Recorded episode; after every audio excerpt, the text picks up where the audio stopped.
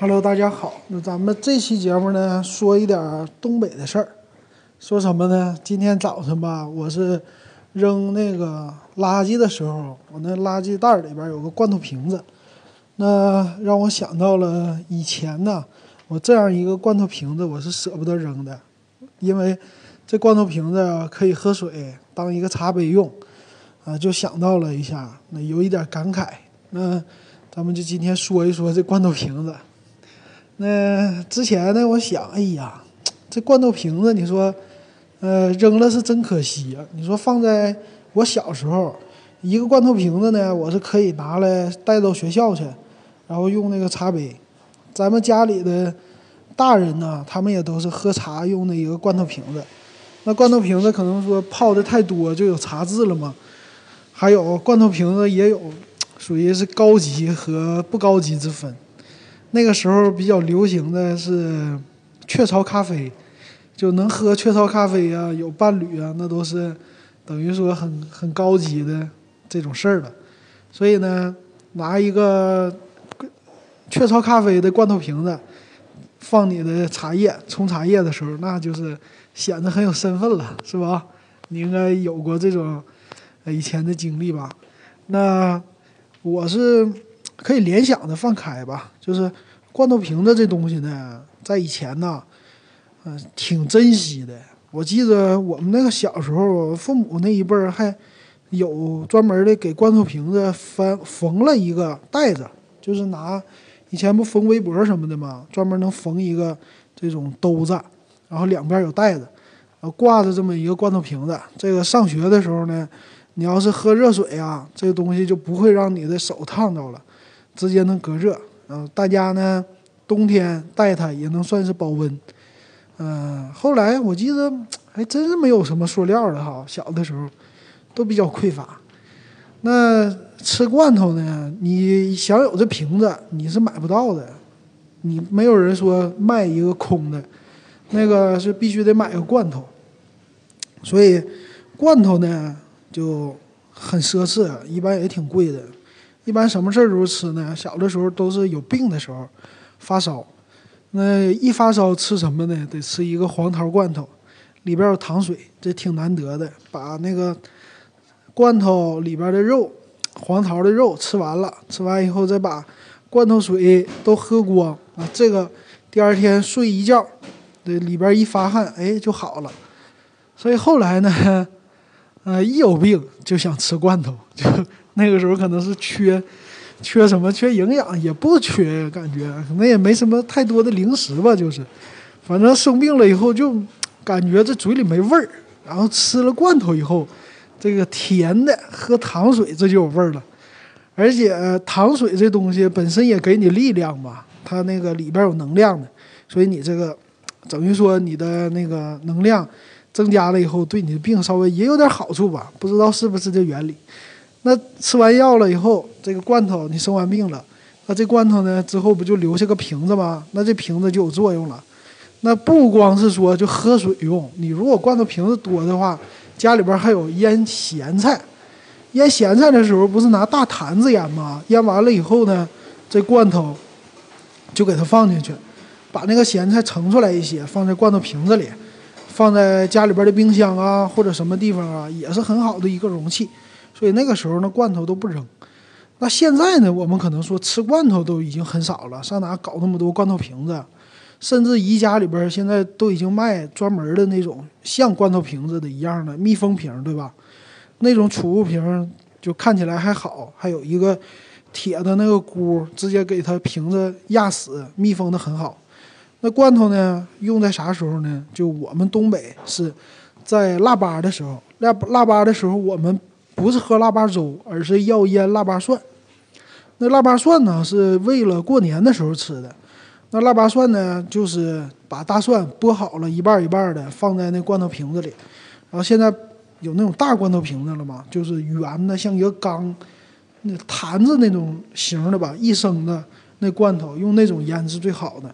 把蒜瓣放在这个罐头瓶子里，放进去以后，再加上青醋。我们那儿叫青醋，不能放白醋，就这么的。从呃腊月初八开始，这罐头瓶子要放在暖气边儿，放在暖气边儿，让那个蒜呢，它是被腌呢，是还是发酵啊？这个原理我不懂。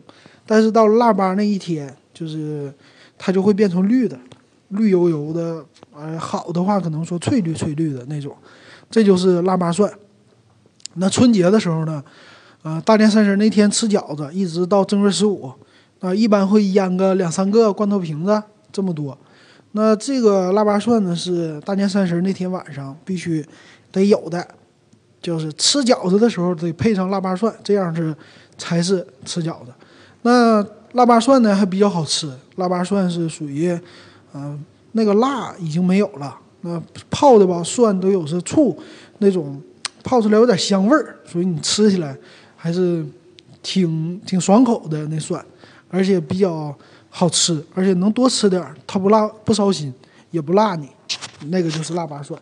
但是那罐头瓶子也有个问题，就它的盖儿啊都是铁盖儿，那个醋不是有腐蚀性吗？用时间长了，它就要拧一拧一开一拧一开，这样那个罐头盖儿它就容易生锈，所以再加上你倒。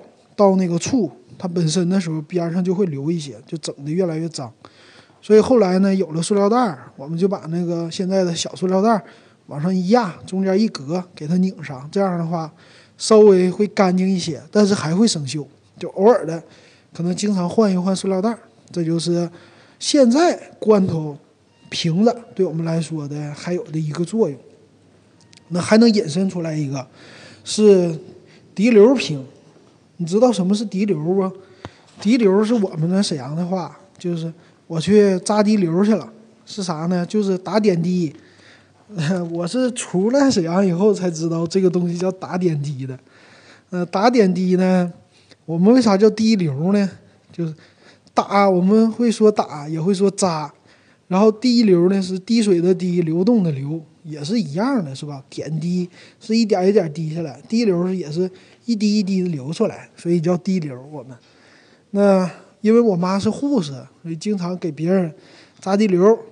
她在公在那个医院里扎。然后以前呢，我们冬天最少的就是蔬菜，冬天蔬菜没有，就是白菜、土豆这些东西，最多腌酸菜嘛。其他的什么豆角啊，都是晒干了以后炖粉条。冬天。那其他的什么绿叶菜，还有其他的好吃的水果，什么都比较少。在我小时候，那这滴流瓶有啥用呢？就是能保存西红柿。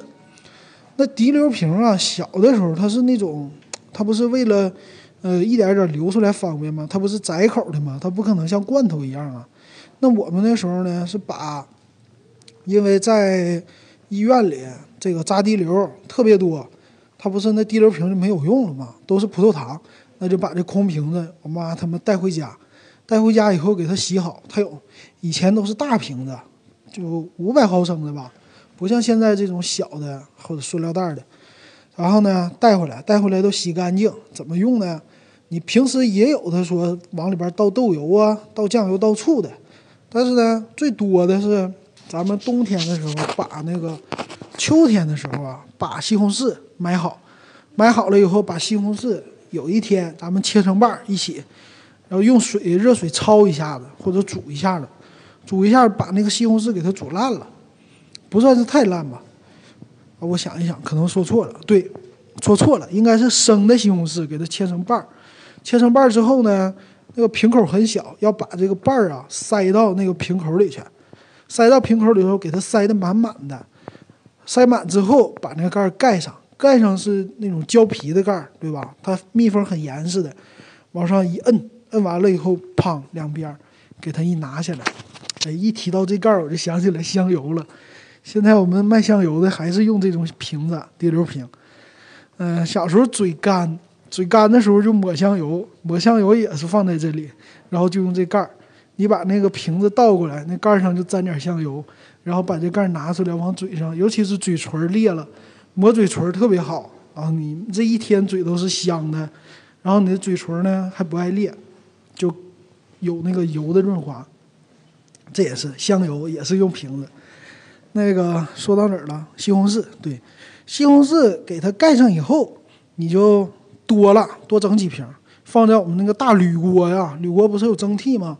把那蒸屉拿掉，放在铝锅里加上水，然后给它煮，煮熟，煮多少分钟我忘了。这煮熟的目的就是说杀菌，让这瓶子里边的细菌都没有，然后这西红柿就变熟了。那熟了之后呢，就可以往外一扔啊，或者说往这个呃某个储藏的地方一放，这个东西呢，它就能储藏下来了，就可以保鲜了。等到一上冻，就等于零下了。到了零下以后，外边就是大冰箱了，那给它放在下屋里。就可以了。那等到吃的时候呢，把这瓶子拿出来，拿出来把瓶盖一打开，就可以做西红柿汤。这就是冬天里吃的一个蔬菜，增加一些口味，增加一些蔬菜品种。这就是我敢想到的吧？这咱们小时候用这个罐头瓶子呀，还有滴流瓶子的这些的用途。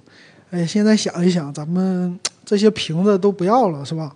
你家吃完还还有几个说洗一洗的还留着的，甚至我说这几天想吃啊，孩子生病，那想吃罐头的时候，我们买点，天天吃，吃两个，对吧？今天吃一瓶，明天再吃可能就吃不下去了，还得隔个两天，就算不生病了，得隔个两天，那个再吃，吃完了以后就觉得不能再吃了，吃第三个都吃不下去了，吃腻了，还是想吃鲜的。嗯，现在的罐头吃不下去了，那你这瓶子留着呢，可能也没啥用处。家里边你瓶子也多，现在买酱油又不用自己打，买香油也都是都带瓶子，全都是瓶子家里，所以这罐头瓶子没地方用。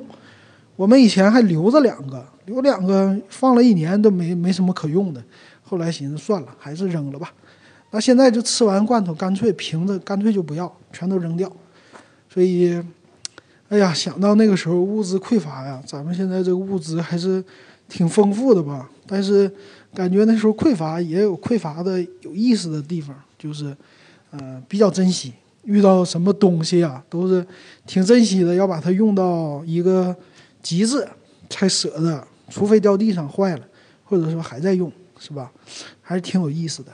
好，那咱们这期节目就说一说我的小的时候的一个感受或者回忆。